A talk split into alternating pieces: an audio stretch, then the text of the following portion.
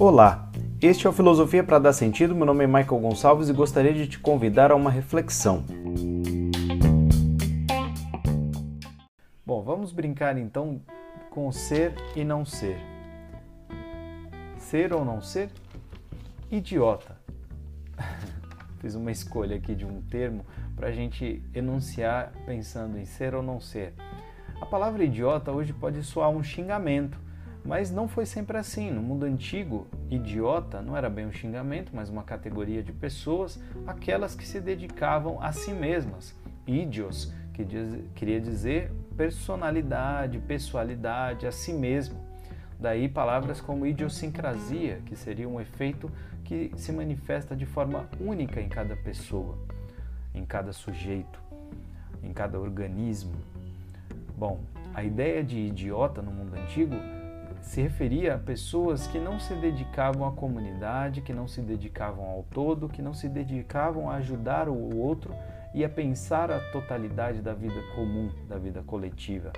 Na época em que esse pensamento floresceu na Grécia Antiga, havia uma estrutura social chamada polis, que era a cidade, que no seu centro havia um espaço chamado ágora, no qual os políticos frequentavam com o intento de discutir e resolver os grandes problemas da cidade.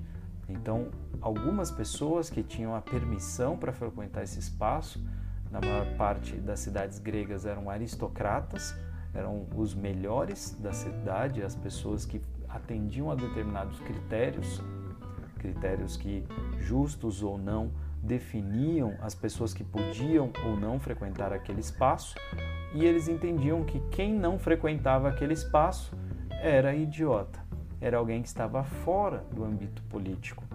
Então, quando se fala de idiota, muitas vezes é de fato um xingamento ou uma tentativa de depreciar o outro, chamando o outro de egoísta, de uma pessoa ensimesmada, incapaz de enxergar as necessidades do outro ou de fazer um movimento para ir ao encontro do outro. Há quem utilize essa proposição, essa afirmação, no sentido de colocar critérios para pessoas que não se envolvem com política e que acabam influenciando é, o cenário todo por não participarem desse cenário. E aí, ser ou não ser idiota? Faz sentido para você?